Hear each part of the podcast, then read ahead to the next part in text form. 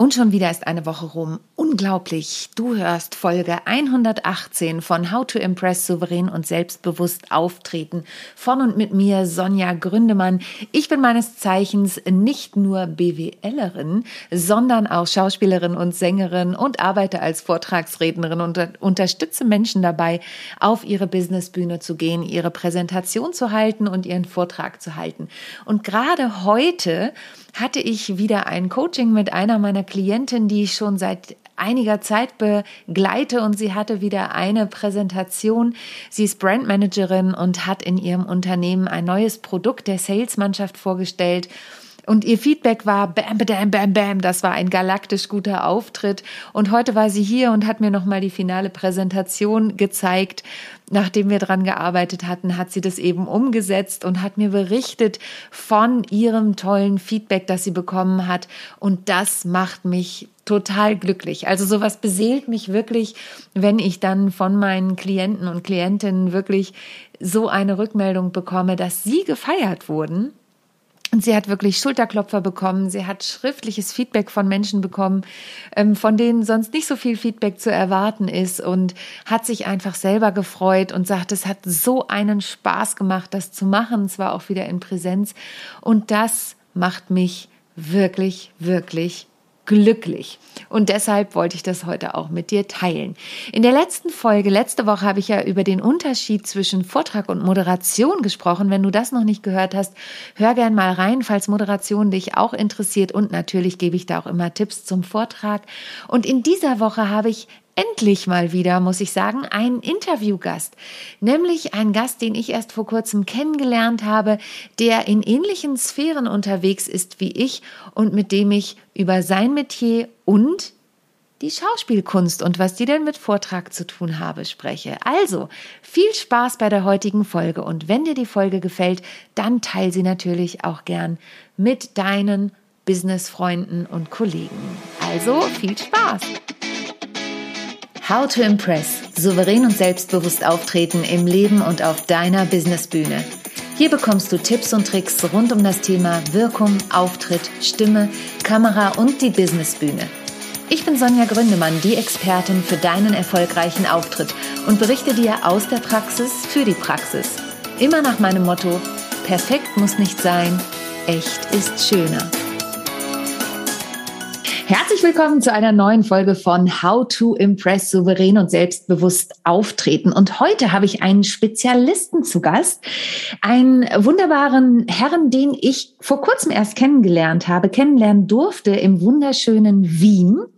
Denn ich war da im Rahmen der GSA zu einer Fortbildung und einer, der uns fortgebildet hat, war dieser Mann. Er selber ist Schauspieler, hat an dem renommierten Max-Reinhardt-Institut studiert und das sage ich nicht nur so, sondern das meine ich auch so, denn in der Szene ist es schon sehr, sehr bekannt. Er ist selber Auftritts- und Präsentations- man könnte fast sagen Guru, aber ähm, er arbeitet auf jeden Fall sehr gern mit Menschen an ihrem Auftritt und ihrer Wirkung. Das ist nämlich sein Spezialgebiet. Er hat selber bei Sammy Molcho gelernt, für die, die ihn nicht kennen, einer der absoluten Körpersprache-Experten. Und ich durfte ihn erleben, also den, meinen heutigen Gast, wie er mit uns mit, an dem Thema Wirkung ganz explizit gearbeitet hat.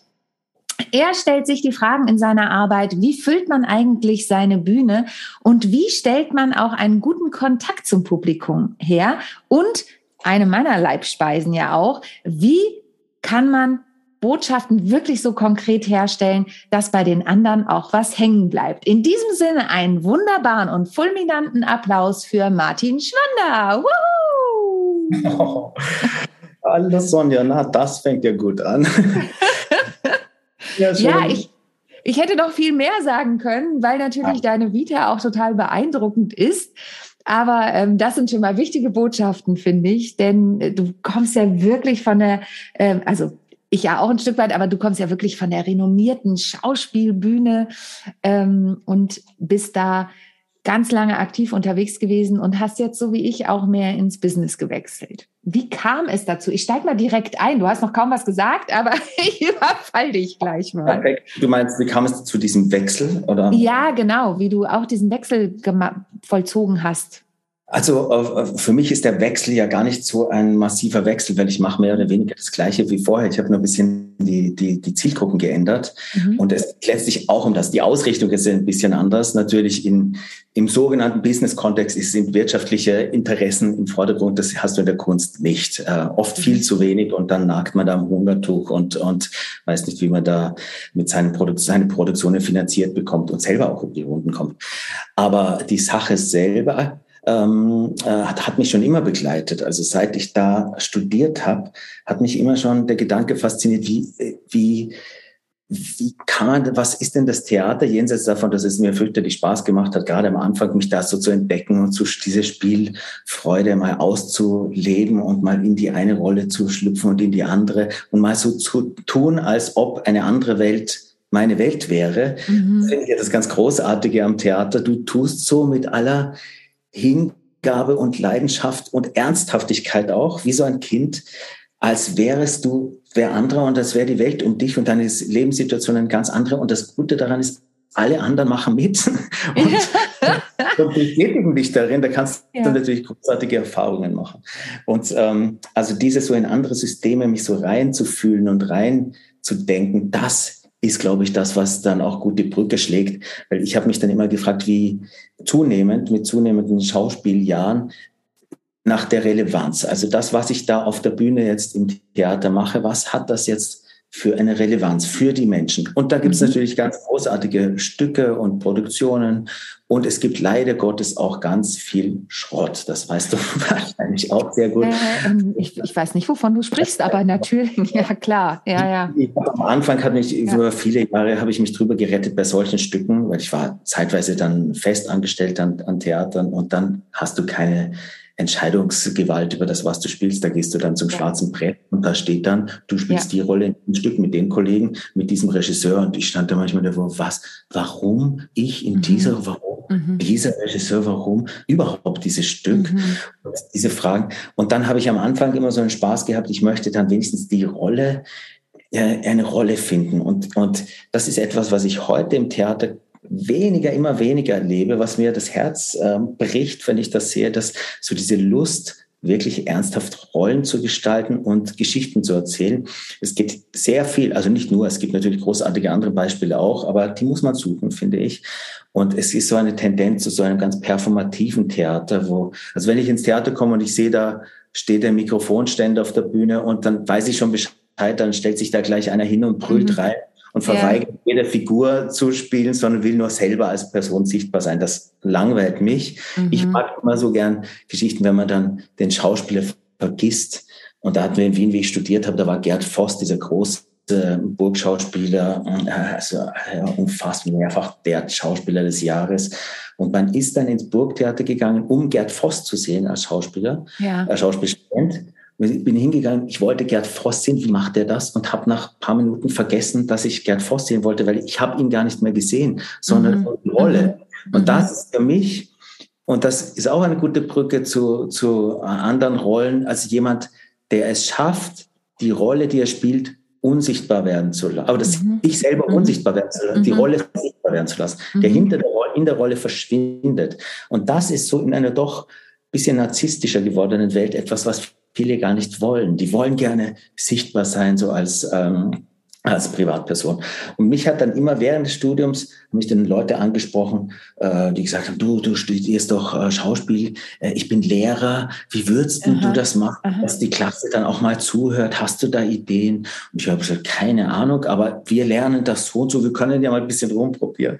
Und ja. da habe ich dann angefangen mit verschiedenen Leuten. Da waren Musiker da, äh, die zum Beispiel äh, das Thema hatten, dass sie ihr Instrument ja üben und üben und üben, stundenlang am Tag in der Überkabine wirklich ein technisch ganz hohes Niveau haben und dann kommt der Tag X, da müssen sie dann drei Meter mhm. auf ihre Bühne gehen, mhm. sagen, äh, Damen und Herren, herzlich willkommen, ich spiele jetzt Brahms und anfange zu spielen und scheitern komplett.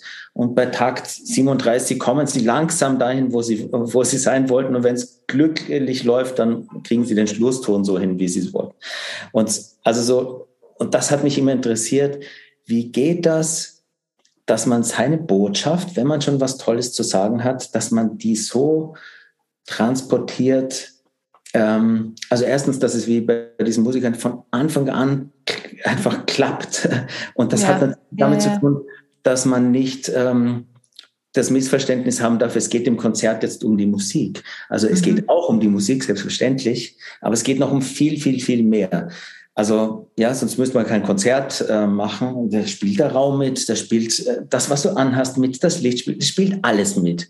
Ja. Und wenn man ein Bewusstsein dafür hat, dann hat man nicht so den Stress, wenn man auf der Bühne steht, ich muss jetzt liefern ähm, und, ähm, äh, und es geht nur um die Musik und alles davor ist in, uninteressant. Und das sind so mehr und mehr solche Anfragen gekommen und das hat mich interessiert. Und teilweise bin ich da wie die Jungfrau zum Kind gekommen. Dann hatte ich auf einmal irgendwelche Unternehmer, die, die ihr Unternehmen um, als es nicht mehr funktioniert hat, ähm, obwohl sie gemacht haben, was sie immer gemacht haben. Und die haben mich dann gefragt, wie geht das? Also wie würdest du denn als Mensch vom Theater? Und dann habe ich gesagt, zeig mir mal, wie ihr das macht. Äh, und dann haben die mir das gezeigt und dann habe ich gesagt, ich habe noch immer nicht verstanden, was ihr da genau Ja, das ist ganz oft das Problem, ja, von außen. Ja, mhm. ich habe nicht mhm. verstanden, aber das Wie ist langweilig, finde ich. Ich würde es anders machen und dann habe ich halt solche Sachen gemacht.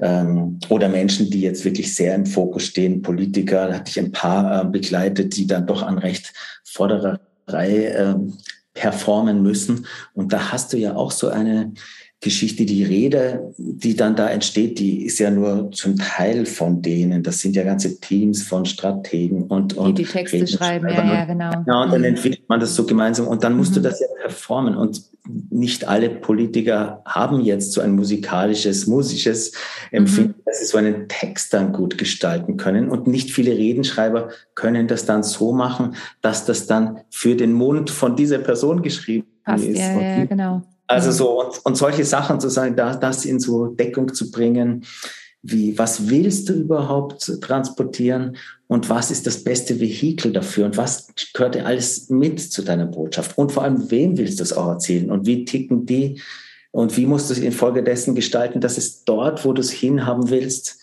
auch äh, ankommt. Bist du, also da waren jetzt schon so viele Sachen, da, da möchte ich Stück für Stück auch nochmal drauf eingehen. Bist du der Meinung, dass eine Keynote, wenn wir jetzt mal von einem Vortrag sprechen, es muss gar keine Keynote sein, es kann auch eine Firmenpräsentation sein ne, oder ein Unternehmenspitch, dass das eine Inszenierung ist oder eine Inszenierung sein sollte zumindest? Immer, immer. Mhm. ist es auch immer, nur meistens eine unbewusste Inszenierung. Mhm. Und, mhm. und für mich, du hast ja auch eine Episode gemacht zum Thema, warum sie inszenieren sollten, finde ich super, weil das ist es, finde ich, worauf es ankommt, weil ich habe da manchmal mit Leuten zu tun, die sagen, ach, ich will so ganz, ganz, ich mache da nichts Künstliches, Inszeniertes, mhm. äh, ich will es ganz authentisch haben, äh, aber dann ist es halt, also das ist ja oft ein großes Missverständnis, weil entweder du willst es gut haben oder du willst es nicht gut haben. Und was ist denn auch schon authentisch, das ist ja, ja. auch ein ja, ja. und Inszenieren, das ist das Missverständnis, das ich immer wieder erlebe, wenn ich Leuten sage, wir sollten das jetzt inszenieren ist ja nichts anderes, das ist ja nicht etwas künstlich ähm, irgendwie nee, aufgenommen. Wenn ich da kurz reingehen darf, ich ja. weiß nicht, ob dir das auch so geht. Ich glaube, die Leute denken, Inszenierung heißt immer, dass das was tut, weil Inszenierung so ein großes Wort ist. Ne? Also die denken immer gleich, das muss jetzt riesig sein und da muss Konfetti sprühen und ich weiß nicht was. Aber es gibt ja auch leise Inszenierungen oder es gibt, es geht ja nur darum, das Ganze in einen Rahmen zu bringen und dem Ganzen eine Form zu geben. Genau, das, das genau, was du sagst, äh, das, so ist das für mich auch. Inszenieren bedeutet letztlich, die optimale Form für die eigenen Botschaften zu finden und sich für die zu entscheiden. Also mhm. inszenieren ist zum Beispiel, wenn ich sage, ich möchte einen Vortrag ähm, bei Tageslicht machen, also müssen alle Vorhänge weg. Oder ich möchte, das ist mhm. schon ein Teil Inszenierung, mhm, weil absolut. das ist irgendwie macht dann eine andere Atmosphäre und für das Thema, das ich transportieren möchte, brauche ich die und die Atmosphäre. Und, und das finde ich immer so schade. Und ich vergleiche das immer gern mit einem tollen Essen, wenn du in der Küche stehst und ein tolles Essen kochst, stundenlang da stehst und dann klatscht du das auf einen Plastikteller drauf. äh, dann ist das einfach schade und so wird aber präsentiert. Äh, und ja. Äh, weil alle Leute denken, es geht ja nur um die Inhalte. Mhm. Aber es geht nie nur um die Inhalte. Es geht immer um die Inhalte in einer bestimmten Form. Und wenn man dann, ich war vor unlängst mal eingeladen bei so einem super Sterne Haubenkoch in Wien und das war unfassbar, was du da, wie gekonnt da so ein Restaurant inszeniert ist. Und mhm. das fängt ja schon an wenn du vor dem Restaurant stehst. Mhm. Jetzt mhm. könnte man sagen, das Missverständnis wäre, im Restaurant geht es ums Essen. Und mhm. genau das Missverständnis wäre, in der Präsentation geht es um eine ähm, ja, Themen, eine Inhalte. Mhm. Es geht um viel mehr, weil ja. äh, wenn du die Inhalte irgendwie hinrotzt und auf einen Plastikteller klatscht, ja, wer möchte das essen? Mhm. Und, und das war wirklich so gekonnt inszeniert von, von der ganzen Atmosphäre. Es war sehr puristisch und sehr als dunkel und sehr aufs Wesentliche fokussiert. Und allein die ganzen äh, Kellner und so, die waren, wie die angezogen waren, wie die sich verhalten haben. Und so ein Kellner kann dir dein ganzes Essen vertrauen, wenn der dich blöd anschaut. Also wie das alles gehört dazu. Und das ist schon so, du bist schon mitten in dem Erlebnis Essen gehen und hast noch keinen Bissen gegessen. Aber es und, ist schon das Erlebnis. Und das finde ich total wichtig und diesen Vergleich finde ich mega gut. Ich war jetzt selber gerade beruflich unterwegs und ich wusste genau, ich möchte in das eine Restaurant gehen, da war ich noch nicht. Da gab es Flammkuchen. Mhm. Und ich esse total gern Flammkuchen. Aber jetzt sind wir mal ehrlich, Flammkuchen ist jetzt nicht das schwierigste Gericht, was man kochen kann auf der Welt. Das heißt, mhm. ich kann mir natürlich auch einen Flammkuchenteig kaufen, zu Hause was machen und fertig. In mhm. dem Fall war ich unterwegs, wäre schwierig geworden. Aber den Unterschied hat halt genau wie du gesagt hast, die Bedienungen waren unfassbar freundlich, waren, ähm, waren sehr aufmerksam, aber nicht aufdringlich. Ne? Und, und das ist eben der Unterschied. Das ist ja dieser Wohlfühlcharakter. Und deswegen finde ich diesen Vergleich, den du da gerade gemacht hast zu diesem Essen, total gut. Und ich bin wirklich kein Gourmet. Ja, also ich bin wirklich eher ein normaler Esser, würde ich jetzt mal sagen, und ein bisschen krüsch, wie man hier im Norden sagt. Mhm. Ähm, aber das macht natürlich einen mega Unterschied. Ist ja. das ein Beispiel, mit dem du das den Leuten auch nahebringen kannst? Ja. Also ist das was, wo sie es dann auch verstehen? Das Interessante ist, ich arbeite ja so und so sehr gerne mit Metaphern und Analogien, mhm. weil du hast es über Bande besser verstanden, als wenn du in der eigenen Suppe äh, analysierst. Du schaust, rede mal mit irgendjemandem äh, über sein Fachthema und da gibt es lauter Argumente. Und wenn du dann so ein Bild hast, dann sagen sie ja, na klar, wenn man was Gutes kocht, ist es ja elementar wichtig, dass man das dann auch schön serviert, weil wozu die ganze Arbeit? Und dann sagen wir, warum machst du das mit deiner Präsentation nicht? Warum servierst du es nicht? Ja, es geht ja um Inhalte, Inhalte, Inhalte. Okay, dann nehme ich dein, dein Fünf-Sterne-Essen mit dem Pürierstab drüber, klatsche es auf den Teller und ähm, es ist genau das Gleiche, also mhm. organisch, biochemisch, mhm. keine Ahnung. Du kannst, es sind genau die gleichen Inhaltsstoffe, aber das eine, pff, schaut scheiße aus und das andere schaut schön aus. Das eine isst du gerne und das andere, andere nicht. Und das ist schon ähm, verblüffend. Ich meine, du kommst ja auch vom Theater und äh, da ist das ja das kleine einmal eins, dass man sagt, was für eine Atmosphäre wollen wir schaffen, was für ein mhm. Erlebnis wollen wir schaffen mit dem Ganzen. Und da geht es nicht drum lernen, nicht drum nur lernen, an deinen Text und dann kommst du von links, ich von rechts und dann machen wir das und gehen wieder weg, sondern es geht ja um viel mehr, da wird stundenlang rumgetüftelt, wie muss das Licht genau damit hier und was ja. Äh, und welche Farben passen zu wie und was will man für eine Botschaft überhaupt mit dem ganzen Stück rüberbringen und dann macht man sich Gedanken logischerweise um die ganze Inszenierung und, und das ist wirklich, also für mich ist es gut, weil es ist praktisch, ich fange da immer wieder bei Adam und Eva an, für mich gefühlt. Ja, für dich als, als Coach sozusagen. Ja, ne? Das, ist, das ja. ist jetzt gar nicht äh, irgendwie despektierlich gemeint, sondern es ist, wie soll es auch anders sein? Man hat es nicht anders gelernt. Mhm. Und ich habe zum Beispiel, das fängt jetzt dann im Herbst wieder an, so einen, einen Kurs immer an der Fachhochschule in, in Wien für Marketing und Sales und auch für die mhm, Kommunikation mhm, der Studenten. Mhm. Und das habe ich mal geerbt von einer alten Lehrerin vom, vom Reinhardt-Seminar, die wollte das dann nicht mehr machen. Das war eben die Assistentin vom Sami Molch und die hatten dann so einen Körpersprachekurs da in der Fachhochschule, so als kleines Pünktchen drauf, weil das wird ja immer dann als Social Skill so mal ein bisschen so nett, nice to have, aber mhm. nicht unbedingt must have so serviert. Und dann hat, hat, hat sich das so mehr und mehr entwickelt und mich interessiert jetzt nur das Thema Körpersprache sehr überschaubar, weil äh, ich finde das erstens mal, also da kannst du Leute ja ganz schnell kaputt coachen mit irgendwelchen Körpersprache-Tipps und dann stehen irgendwelche ja. Leute, die die Hände zwar richtig halten, aber es schaut einfach blöd aus und es erzählt sich nichts. Ich habe da immer für mich so die, die hm, Geschichte so, oder ich sage denen immer, das ist eine Idee von richtig ist, die Hände irgendwie so zu halten, aber pff, es wird gestochen, so und so, wenn du, wenn du wirklich was zu sagen hast, dann kannst du Nasenbohren dabei und dann zählt das alles nicht. Und Aber wenn du nichts zu sagen hast, dann tu halt die Hände wenigstens in die richtige Position. Ja, also ich, ich sage immer, ich gehe immer rein in die, äh, wenn ich irgendwo ein Präsentationsseminar oder so habe, gehe ich immer rein und sage, bei mir werdet ihr heute nichts über positiver, negativer, neutraler Bereich hören. Ich habe wohl mal gehört, dass es das anscheinend gibt, aber mhm. ich kann dir nicht mal genau sagen, wo der ist, weil es von mir, bei mir alles von innen herausgeht. Also wenn du davon überzeugt bist, von dem, was du da erzählst. Das mit dem Nasebohren sage ich jetzt nicht unbedingt, aber, ähm, aber, aber, aber, es gibt zum Beispiel die, die Vera, Birk, Vera Birkenbiel, ja. kennst du ja mhm. sicher, ja. die leider, leider nicht mehr lebt. Das war ja ein Viech von einer Persönlichkeit, von einem, die hatte ja wirklich was zu sagen. Und wenn man sich das auf den, mit dem Blick anschaut, ähm, mal so, gibt ja noch einige Videos zu sehen, äh, sagt, was wäre jetzt, was wären jetzt so die Präsentationsempfehlungen Empfehlungen, die Auftrittsempfehlungen, dann macht die alles falsch, wenn du so mhm. möchtest. Die, mhm. die, schaut irgendwie aus, die hat irgendwie Ballonseide, eine Schlapper an. ja.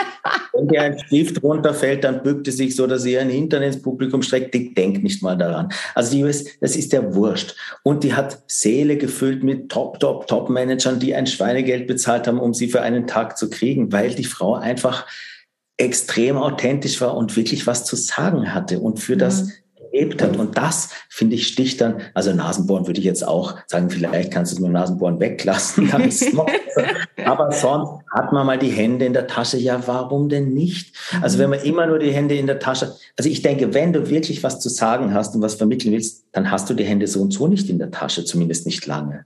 Also da muss man eher an dem Hebel ansetzen. Aber was ich sagen wollte von diesem Kurs an der Fachhochschule, weil das erschreckt mich wirklich immer, da sind dann junge Studenten, die teilweise wirklich anfangen, manche sind berufsbegleitet, manche sind wirklich, fangen ihr Studium an und dann machen die so erste Präsentationen, also oder zeigen mir etwas, was wir anders machen. Und ich bin schon erschrocken, wie, in was für Schablonen da gedacht wird. Mhm. Und und dann, mhm. und dann fragt man, wenn man die dann ganz fragt, fragt mal ganz ehrlich gesagt, findest du das eine gute Präsentation, so wie das das gemacht ist? Dann sagen die, ja, ehrlich gesagt nicht. Und, und dann die anderen fragt, wie findet ihr das, findet ihr das richtig gut, spannend, haut euch das um? Na, nicht wirklich. Ja, aber warum machst du es dann so? Ja, weil das alles so machen. Und das mhm. haben immer schon alle, das machen unsere Lehrer, unsere Professoren so. Und die haben es auch so beigebracht. Es wird so gemacht, also machen wir es auch so.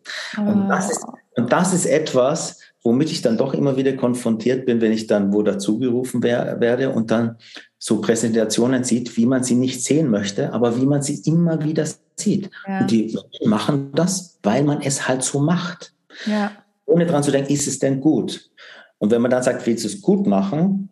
Ja, aber wie jetzt? Wie jetzt gut? Also dann, ähm, und wenn man dann muss gar nicht zu abenteuerlich werden, aber mhm. ein paar Folien weniger zum Beispiel schadet manchmal nicht. Mal gar keine Folien passt auch mal.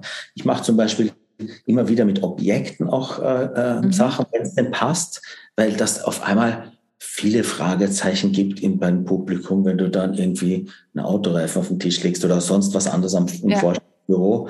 Und dann wollen die natürlich wissen, was das ist. Und wenn du es denen nicht gleich erzählst, ist es natürlich umso besser. Das ganze Ding muss dann Sinn machen und darf nicht nur ein Aktionismus werden.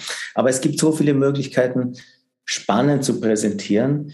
Aber es kostet immer eine Überwindung zu sagen, ich lasse diese äh, Schablonen und Floskeln mal weg, weil uh, ja. ich mich in einem unbekannten Terrain und äh, was wird dann passieren?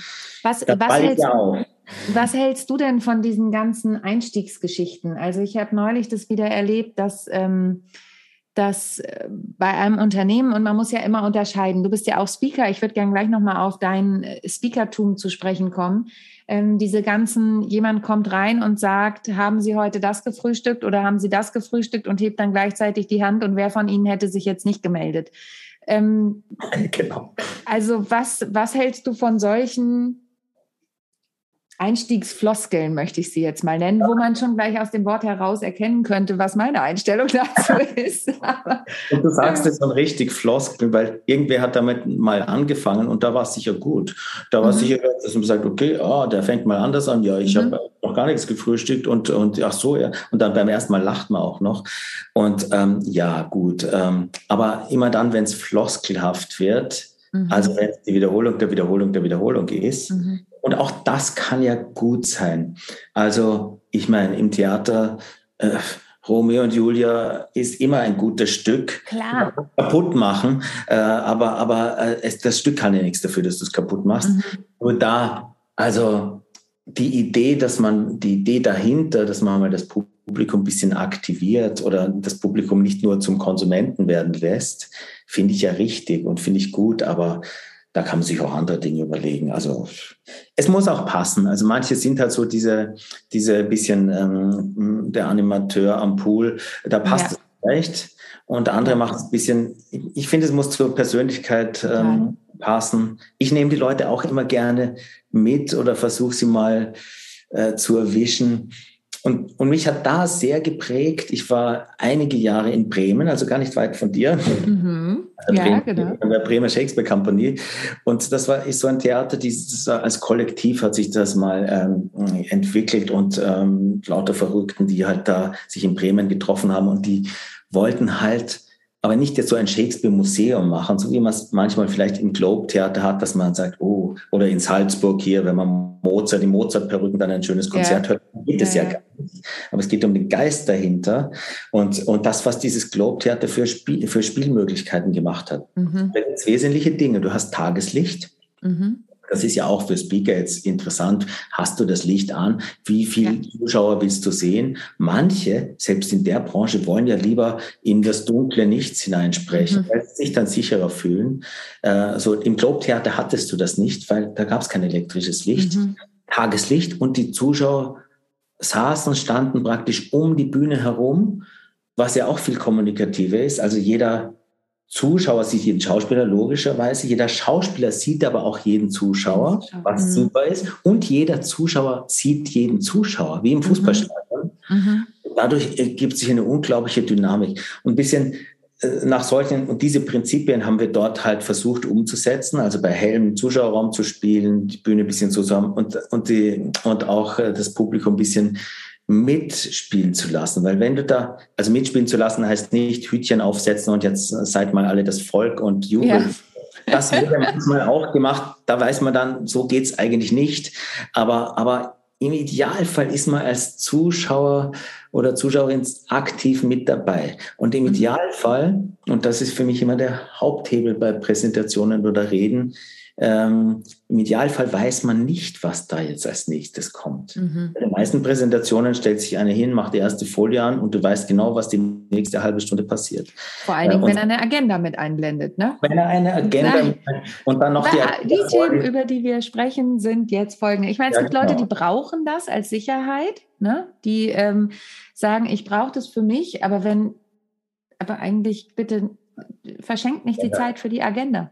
Absolut. Ich meine, und wenn, dann haben die meisten haben die Agenda im Vorfeld ja schon gekriegt. Das ist ja das Punkt, dass man gesagt hat, Präsentation Thema X. Da muss man mhm. sich hinstellen und sagen, heute spreche ich über Thema X, weil das weiß eh jeder schon. Und mhm. an der Wand steht es auch noch. Also mhm. warum nicht dann äh, warum nicht dann da mal anders anfangen und ein bisschen überraschender sein, aber auch nicht eben nur um den äh, für einen äh, Aktionismus, sondern einfach um die Leute zu kriegen. Und noch einmal zurück zu Shakespeare, da hattest du ja diese Situation, also sein oder nicht sein, sowas, das mhm. war nicht so geschrieben, dass einer im stillen Kämmerchen auf und ab geht und sich Gedanken macht, sondern der frontal das zu, die Zuschauer mhm. anspricht.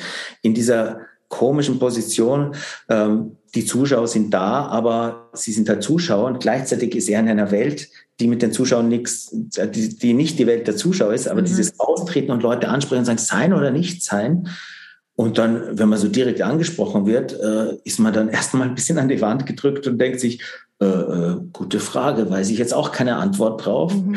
Und manchmal hast du dann ja so, da kommt einer und spricht frontal ins Publikum rein und sagt, meine Situation ist die und mein Problem und alle. So, und, und, und wenn der gut ist, nimmt er dich mit und sagst, ja, die, die Position verstehe ich, wie in einem guten Wahlkampf. Sagst mhm. die Position verstehe ich, ich bin voll für dich. Oh, jetzt kommt der Gegenspieler. Jetzt lehne ich mich zurück. Das will ich gar nicht so richtig hören, weil ich bin schon, ich habe mich schon für den anderen entschieden. Dann sagt er aber richtig, spricht dich an und äh, bringt seine Argumente vor und schafft es vielleicht dich auch zu überzeugen. Und dann mhm. interessant, weil dann sagst du, eigentlich hat der recht, aber ich war eigentlich mhm. schon mhm. für den. Und dann bist du in so einem Konflikt und bist aktiv mit dabei. Und so etwas, finde ich, kann man sehr gut für jede Rede oder Präsentation auch zumindest teilweise ähm, suchen so Momente, wo, wo das Publikum eben sich nicht zurücklehnt und sagt, oh, jetzt kommt äh, eine Stunde Keynote, ähm, ich kann jetzt mal meine E-Mails checken. Ja, das ist äh, überzeugt, ja, ja. Sondern, sondern ich, das springt mich an und, und schmeißt mir ähm, erstmal Fragezeichen hin und, und ich möchte wissen, wie es weitergeht. Und du hast ja vorhin schon, also wir wissen ja jetzt, du bist Schauspieler, du hast aber auch einen Podcast und du hast auch bei der Shakespeare Company gespielt, das hast du ja eben auch erzählt. Und der Podcast hat ja einen Titel, der so ein bisschen in Anlehnung daran ist, würde ich mal ähm, behaupten. Ich wirke also bin ich, ist der Titel deines Podcasts. Und ähm, du interviewst darin auch Leute zu diesem Thema. Und ich habe ja in der Eingangsmoderation gesagt, ich durfte dich erleben wie du uns im Rahmen einer GSA-Fortbildung ähm, etwas über das Thema Wirkung auch erzählt hast. Und du hast eine ganz spannende Übung mit uns gemacht, mit ganz speziellen Masken. Magst du noch kurz was dazu erzählen, was mhm. es damit auf sich hatte? Weil das mega, mega spannend war. Ich kenne diese Übung natürlich, aber auch was das mit den Kolleginnen und Kollegen gemacht hat, das ist natürlich super spannend. Also zuerst nochmal dieses Ich wirke, also bin ich, das ist natürlich ein bisschen, äh, wer hat es, ich denke, also bin ich, gibt's, und aber ich mhm. wirke, also bin ich, für mich ist das schon Wirkung, das wird manchmal missverstanden und ich muss das auch manchmal erklären, weil manche denken dann Wirkung heißt die Oberfläche aufzupolieren und dass mhm. das halt schön glänzt. Das ist Wahnsinn, das, das habe ich noch nie so gesehen. Interessant, dass ja, du das sagst. Aber es ist es natürlich nicht, äh, weil Wirkung heißt ja eigentlich nur also ich bringe das, was ich vermitteln möchte, bringe ich zur Wirkung. Also das, das kann sich mhm. entfalten. Und äh, klar, wenn ich eine Impfung kriege, ich möchte, dass das wirkt. ich möchte, wenn ich etwa äh, als Boxer, wenn ich das schlage, dann muss das ein Wirkungstreffer sein. Und natürlich auch, wenn ich präsentiere oder wenn ich eine Botschaft bringe, möchte ich ja, dass das wirkt. Und was ich machen muss, dass das wirkt, hat ja nicht eben damit zu tun oder nicht nur damit zu tun, nur von außen zu korrigieren, stell dich mal jetzt körpersprachlich zum Beispiel, weil wir darüber geredet haben, so oder so mhm. hin, oder mhm. sprich hier laut, hier leise. Das ist es ja nicht. Das ist dann auch eine Facette daran. Aber es hat ja, das setzt ja ganz stark innen an. Was willst du denn transportieren und was wie, wie willst du denn wirken und wie musst du vielleicht wirken in mhm. einer bestimmten beruflichen Rolle? Wie musst du wirken? Was ist das Rollenbild dieser Rolle, das erfüllt werden muss und wo kannst du es vielleicht ein bisschen verlassen? Mhm. Und aber eigentlich war deine Frage eine andere. Das heißt, also über den Podcast, was war die Frage? Ähm, genau, was das mit der Übung mit den Masken so, auf ja. sich hat, warum die so beeindruckend ist, weil das ja ganz spezielle Masken sind. Es sind eben nicht nur die einfachen weißen, das habe ich auch schon erlebt bei Kollegen, die dann diese einfachen weißen Masken genommen haben. Du hast ja ganz spezielle Masken, die sich die Menschen dann aufsetzen und damit ähm, einen Auftritt haben, tatsächlich einen ja. Auftritt haben.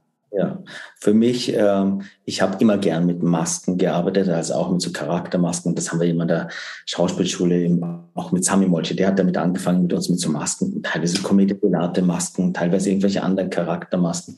Und das hat immer Spaß gemacht. Und für mich, ich sehe da ganz viel drin, eben auch für berufliche Rollenfindung. Also wie mhm. ich vorhin schon gesagt habe, so wenn du eine Rolle, also bei Schauspielern finde ich es immer gut zu merken, wenn du sagst, oh, der Schauspieler spielt jetzt nur. Wenn man so da drin sitzt und das Gefühl hat, der spielt nur, dann ist man so ein bisschen enttäuscht. Mhm. Aber was soll der denn anderes machen? Das ist ja sein Beruf. Schauspieler mhm. heißt es noch dazu. Und im Programmheft steht auch, äh, XY spielt jetzt den Hamlet. Also der, so. Aber trotzdem wollen wir nicht das sehen, dass der spielt. Wir wollen das genau. vergessen.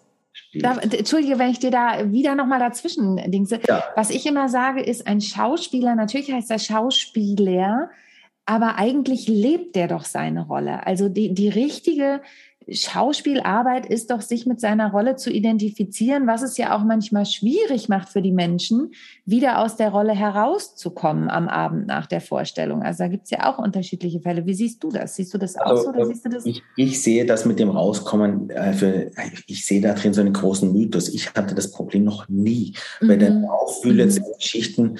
ich bin da vielleicht mal physisch erschöpft gewesen, aber dieses da wird auch, glaube ich, ganz viel kokettiert. So, oh, ich bin noch so in der Rolle. Ich bin, ah, ich, ich, weiß noch gar nicht, wo ich bin. Ich bin der große Künstler. Also das finde ich oft so ein bisschen drüber.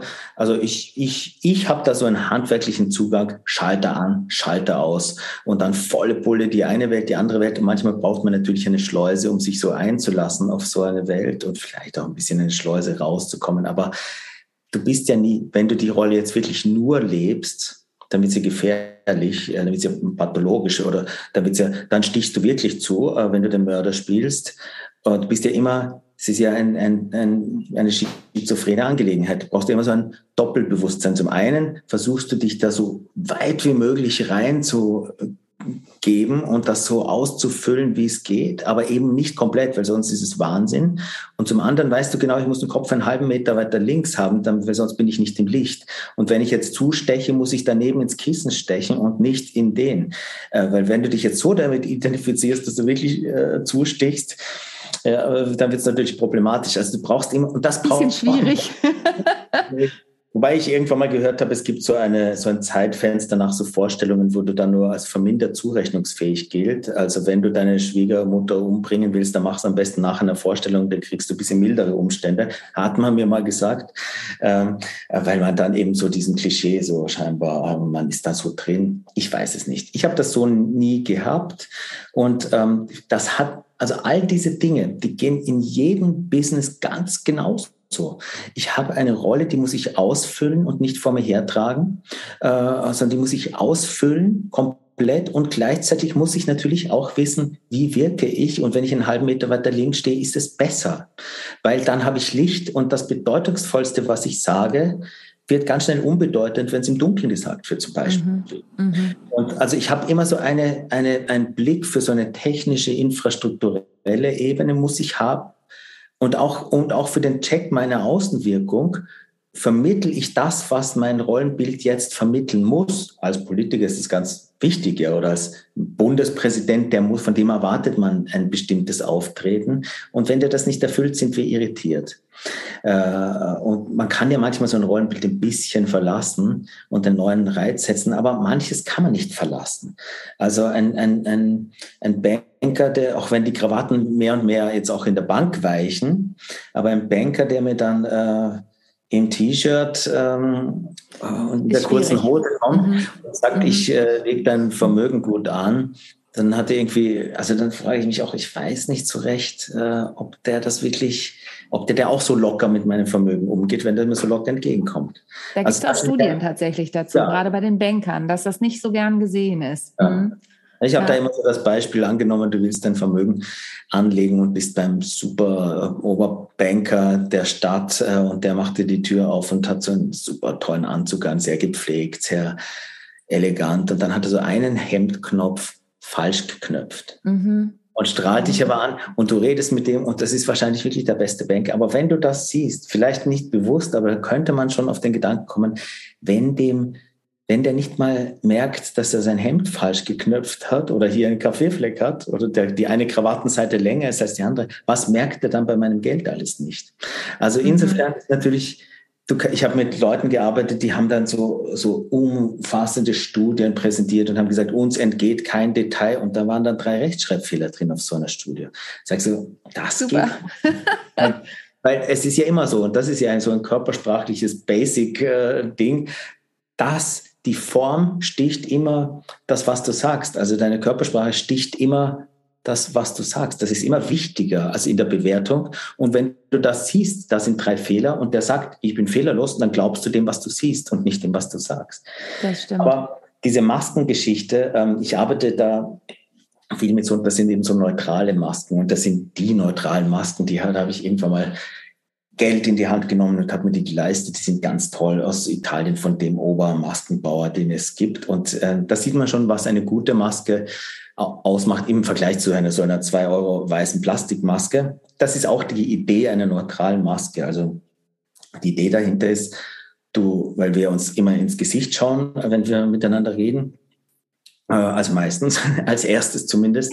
Ja. Wir kommunizieren ganz viel über Augen, über so. Äh, und wenn das mal weg ist, wenn das mal weg ist und da ist eine mehr oder weniger neutral, ein neutrales Gesicht, dann hast du da so keinen Zugriff mehr drauf. Und dann erzählt natürlich der Körper und alles, was du dann tust, viel, viel mehr. Also der erzählt genau das Gleiche, aber du nimmst es ganz anders wahr. Und ähm, die setzen halt so einen starken Fokus, dass du ganz schnell merkst, ähm, wie viel Raum nimmt sich jemand, wie setzt jemand einen Fokus, wo weicht sich jemand, wo rennt sich jemand äh, ständig davon. Ja, man kann ja auf der Bühne schnell durch herumzappeln und mit tausend Dingen rumhantieren, den, den, das so ein bisschen aufweichen und verwässern, wie man es auch sprachlich mit, mit so diesen ganzen Füllwörtern und diesen Konjunktiven und dies so aufweichen kann, kann man das nicht, macht man das ja körpersprachlich auch. Und wenn man das dann gelingt, dass man einen ganz klaren Fokus setzt. Äh, also das ist ein Teil dieser Übung. Äh, und das andere ist, also Vorteil ist, die, die das machen, sind dann sehr, fühlen sich sehr geschützt, weil man sieht das Gesicht nicht. Mhm. Also das ist so ein mhm. bisschen die Kinder verstecken, spielen nicht halt mit den Augen zu, ich mhm. bin da. Ja, genau. Und dann hat man so etwas, also im Vorfeld haben alle immer, denken alle immer, oh, was wird das für eine Übung mit Masken, was so. Und das sind ja der, zum großen Teil ähm, äh, Business-Leute, die das noch nie so eine Maske aufgehabt haben. Also ich weiß nicht, was für Masken die dann privat aufhaben. das wollen wir nicht wissen. Das wollen wir hier. Das ist nicht Thema dieses Podcasts. Aber, ähm, aber ähm, da gibt es dann so Ideen, jetzt müssen wir irgendwie was spielen, aber muss man gar nicht. Es gibt ein interessantes Grundprinzip, dass man sagt, die Maske verhüllt nicht, sondern die Maske enthüllt. Also man glaubt immer, die Maske versteckt etwas, aber in Wahrheit legt sie denn, macht sie ganz viele Dinge sichtbar. Äh, und das ist wirklich sehr wertvoll, wenn, wenn du hast das sehr schnell, vor allem dann auch im Feedback von, den, von der Gruppe, die dann sagt, oh, da hast du viel mehr Zeit gehabt. Und selber hat man komplett anderes äh, Zeitgefühl auf der Bühne. Kennst du ja. Also da Zeit, Bühne, Zuschauerraum, das sind zwei wie andere Währungen. Das muss man mal begreifen und sich anfangen, das richtig umzurechnen und sagen, ein Euro ist so und so viel in dem und eine Zeiteinheit hier ist so und so viel Zeiteinheiten da. Und, und damit ich dann weiß, wenn ich das Gefühl habe, es ist endlos lang, dann ist es für uns unten vielleicht gerade richtig. Und das sind alles Dinge, die man sehr merkt. Und ein wesentliches Element von dieser Übung auch, also ich habe das lange ohne Maske gemacht, dann habe ich mir die geholt, dann habe ich gedacht, ich probiere es mal mit dieser Maske. Und das ist natürlich, das ist ein, ein äh, soll man sagen, ein, ein Vehikel, das einem auch noch ein bisschen hilft, das auch ein bisschen zusätzlich erstmal Wirkung macht, weil da steckt jemand einen Kopf rein mit so einer Maske und das ist schon mal interessant. Äh, und, naja, aber und die, ja. und die Emotion geht ja in den ganzen Körper über. Es gibt ja auch viele, die nur mit der Emotion im Kopf sind und jetzt bist du quasi gezwungen, die Emotion in den Körper hinunterzubringen sozusagen. Ja. Ne? Und manche ja. rennen darum, die rennen darum wie so ein Pulverfass und das hast du vorher nicht gemerkt. Dann hat man, dann sagt man nachher, ja, war das jetzt gemacht? Äh, hast du da jetzt was gespielt? Sagt, nein, was gespielt? Sagen, du bist so unter einer Spannung und so einem Druck, das erzählt sich alles, aber weil wir, wir nehmen das nicht so wahr. Wir nehmen es unterbewusst, äh, unbewusst war, aber, aber nicht äh, so offensichtlich.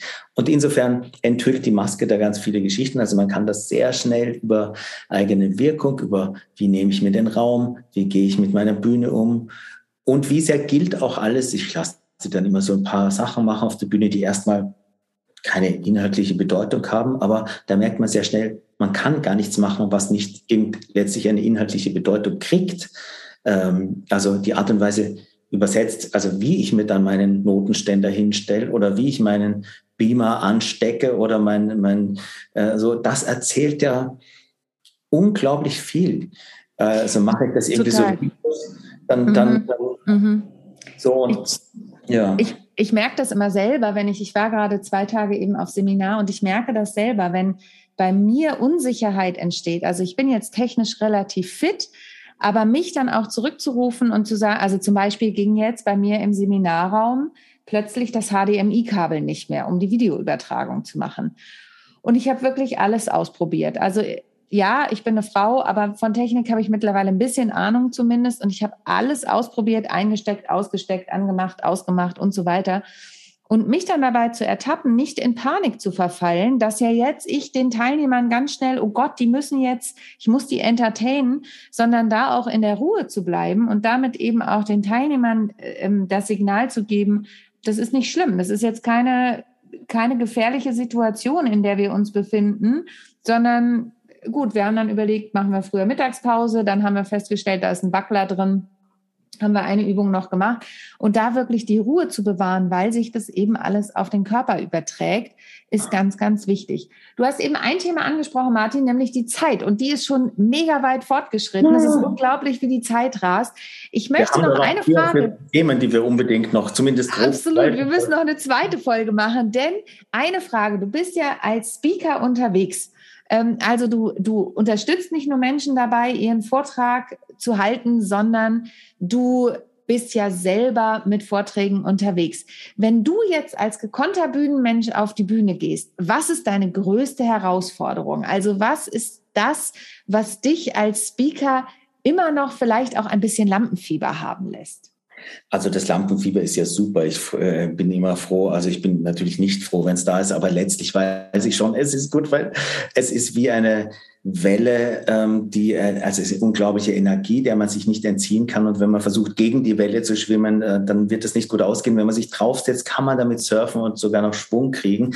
Man muss es für sich nur bisschen richtig einordnen können. Und ich habe da immer wieder mal, manchmal mehr, manchmal weniger. Ich hatte jetzt ähm, eine, eine Kino, da, da hatte ich, ähm, ähm, gab es ein Kommunikationsmissverständnis und ich habe am Vortag bin ich davon ausgegangen, es ist, sollte so unter einer Stunde sein. Ich hatte 55 Minuten gut mhm. vorbereitet und dann habe ich eben erfahren, äh, war ich am Tag davor da und habe ähm, wollte Technik checken und, so. und dann hieß es, du hast 30 Minuten und ich, oh, wie konnte das oh, passieren? Aber ja. ich hatte 30 Minuten und es wäre blöd gewesen, das zu über, überstrapazieren, weil da war noch viel anderes Programm und vor allem ich war die Abschlusskino, eigentlich war ich sogar die einzige Kino, davor war nur in dem Bürgermeister und, und ein paar andere Dinge, aber so, die sollte nicht zu lange dann in den Abend hineingehen. Also ich bin dann nach Hause, habe das mit der Machete zerlegt und dann rausgestrichen und oh. da war ich dann schon auch angespannt, logischerweise.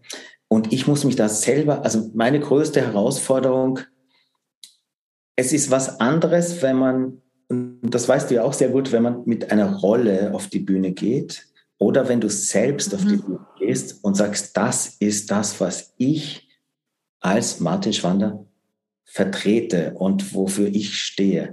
Bei der Rolle kannst du immer sagen, ob sie gefällt oder nicht, das ist die Rolle, die ist halt so mhm. und so. Mhm.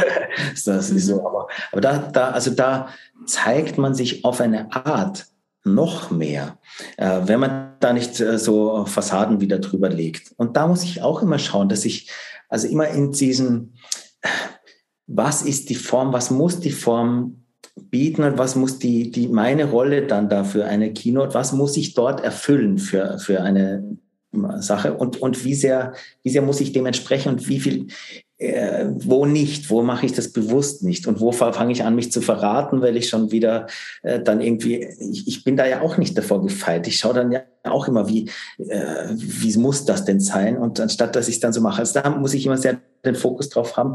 Und dann äh, letztlich auch das, was ich immer predige und was mir bei dir sehr gut gefällt, du hast ja das sogar als deinen äh, Claim, also von wegen perfekt äh, muss nicht sein, echt ist viel schöner, dass ich habe da auch so einen Ober-Ober-Perfektionismus und ich gehe das dann tausendmal durch und ich will das dann, dass dann das fehlerfrei ist. Hatte ich jetzt zum Beispiel bei dieser Keynote, ich hatte mir so einen Anfang zurechtgelegt mhm. und dann stehe ich da hinter der Bühne und mir fällt der erste Satz, ich wusste schon, wo ich hin will, aber ich habe den genau formuliert und ich bin nicht drauf gekommen, was ist das Wort? Das, das war eine, Kleinigkeit, aber es hat so die erste Frage so aufgegleist. Und ich dachte, was, wie ist das? Wie ist das? Dann habe ich, dann habe ich mich davor entschieden für, ich mach, sag's halt so, aber irgendwie war ich unzufrieden mit meinem Perfektionismus, bin dann nochmal einen Stock tiefer gerannt in die Garderobe, in der Hoffnung, dass ich dann noch, habe nachgeschaut in meinem Manuskript, und ach, das ist das. Wort, bin wieder rauf. Und, und dann war ich auch schon auf der Bühne und habe dann dieses Wort und diesen ersten Satz, so wie ich gedacht habe, für mich ist die Frage optimal äh, serviert. Und letztlich ist das natürlich ein Blödsinn, weil letztlich, also es ist schon schön, wenn man sich eine super Form zurechtlegt. Ja, aber das ist ja auch eine Form von Lampenfieber. Ja, das ist eine Form von Lampenfieber. Ist, ne, also ich kenne das auch, das ist diese Form von Lampenfieber. Oh Gott, warte, warte, warte. Äh, und dann, das geht mir immer wie vor so einer Klassenarbeit. Ich weiß nicht, ob du dich an die, also, ne, das war von einer Klassenarbeit auch immer so, wo ich gesagt habe, nee, ich guck's mir nicht mehr direkt vorher an und dann plötzlich so, aber was ist, wenn die Frage kommt? Ich muss doch die Antwort kennen. Also genau. daran erinnert genau. mich das immer sehr und, in diesem Moment. Und, und, in die Falle reinzutappen, das finde ich die größte Herausforderung. Und deshalb mag ich deinen, diesen Spruch so gern. Und ich, ich sage das dann auch den Leuten immer von wegen, ich sage immer so, Hingabe und Präsenz auf der Bühne, äh, stechen Perfektion und richtig machen. Das ist immer interessanter. Du, du machst mit vollem Karacho, ratterst du gegen die Wand und machst grundfalsch, aber du bist voll dabei, als du, du machst es halbherzig richtig. Und ich hatte mal so eine Schauspielstudentin, ich habe dann auch ein paar Jahre unterrichtet am Rhein Seminar mhm. und das war eine Bombe. Und die hat den halben Raum zerlegt und hat dann danach gesagt, wow, wie, und Feedback und ich war vollkommen fertig. Und äh, wenn man dann äh, sagt, das war inhaltlich komplett falsch für das Stück, für die Rolle, so geht das nicht, aber das war genial. Und das ist immer interessanter. Natürlich bemühen wir uns also richtig, auch schon das dann zu treffen, was wir treffen wollen. Aber interessant ist richtig machen nie. Interessant ist, wenn jemand mit voller Hingabe, mhm. Leidenschaft, Präsenz auf der Bühne ist und sich nicht schenkt und einfach sich zeigt äh, und, und was will. Also ja, und wirklich etwas zu sagen hat. Und dann kann der stottern und, äh, und stammeln und, und schwitzen und zappeln, das ist dann egal. Wenn jemand, wenn man spürt, dass jemand wirklich was zu sagen hat. Und das ist für mich auch immer, ich habe dann, weiß zwar schon, was ich dann sagen möchte und was ich vermitteln möchte, aber ich muss mich dann immer sehr darauf fokussieren, dass ich sage, und wenn ich jetzt über komplett den Faden verliere, dann erzähle ich halt was anderes oder dann ja. es ist ja sich auf sein Wissen zu verlassen, ne? Ja. Genau, das ist es ja auch. Lieber Martin, ich könnte noch stundenlang mit dir weiter quatschen, aber die Zeit ist gerast.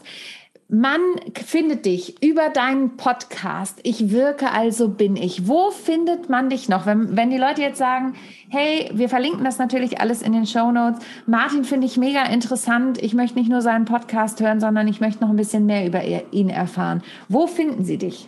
Also am besten natürlich heutzutage, äh, wenn man nicht in Wien vorbeikommt, im Internet. Äh, ich habe da logischerweise eine Website martinschwander.com und da steht eigentlich so gut wie alles drin oder vieles drin, was ich so ähm, abdecke und ähm, auch meine ganzen Kontaktdaten. Also da, da bin ich gut zu finden. Und äh, ja, gelegentlich gönne ich mir noch so einen Theaterausflug, aber das mache ich wirklich nur sehr punktuell und wenn ich, wenn mich was wirklich überzeugt, weil es ist doch so meine Homebase und das ab und zu so ein bisschen zu pflegen, ohne diesen Druck zu haben, ich muss das jetzt immer machen, sondern ich, da suche ich mir so ein paar Rosinen raus und da findet man mich dann auch gelegentlich und ähm, das das mache ich dann mit großer Freude, aber ich habe meinen Hauptfokus jetzt einfach äh, verlagert auf diese Keynotes, auf Seminare. Das macht mir große Freude. Mit Führungskräften sind das meistens die, wo sehr entscheidend ist, wie die jetzt wirken, was für Botschaften die weitertragen oder eben diese Einzelbegleitungen. Und das findet man eben alles auf der Website. Und das ist eine total wichtige Mission, die wir beide ja teilen. Und es gibt so viele Führungskräfte und Führungs, gibt es eigentlich ein weibliches Wort dafür? Also männliche und weibliche Führungskräfte, diverse bestimmt mittlerweile auch. Und äh, wir sind mittlerweile wirklich ich kann das nur so sagen, tolle Trainer und Coaches, die da unterwegs sind, die eben beide Herzen in der Brust haben, so wie ich ja immer gerne sage, nämlich die künstlerische Bühne, aber auch die Businessbühne. Und ich bin mir sicher, wenn ihr mit Martin arbeiten möchtet, wenn er euch zusagt, dass er euch weiterhelfen kann. Und von daher schaut euch seine Sachen an. Lieber Martin, ich danke dir von Herzen für die Zeit, die du dir heute genommen hast und hier im Podcast warst. Und für euch da draußen gilt, wenn euch die Folge gefallen hat, wovon ich natürlich ausgehe, dann empfehlt sie gerne weiter und guckt bei Martin vorbei und schaltet natürlich auch in der nächsten Woche wieder ein, wenn es heißt How to Impress, souverän und selbstbewusst auftreten von und mit mir, Sonja Gründemann und denkt bei allem, was ihr tut, immer daran, perfekt muss nicht sein. sein. Echt ist schöner.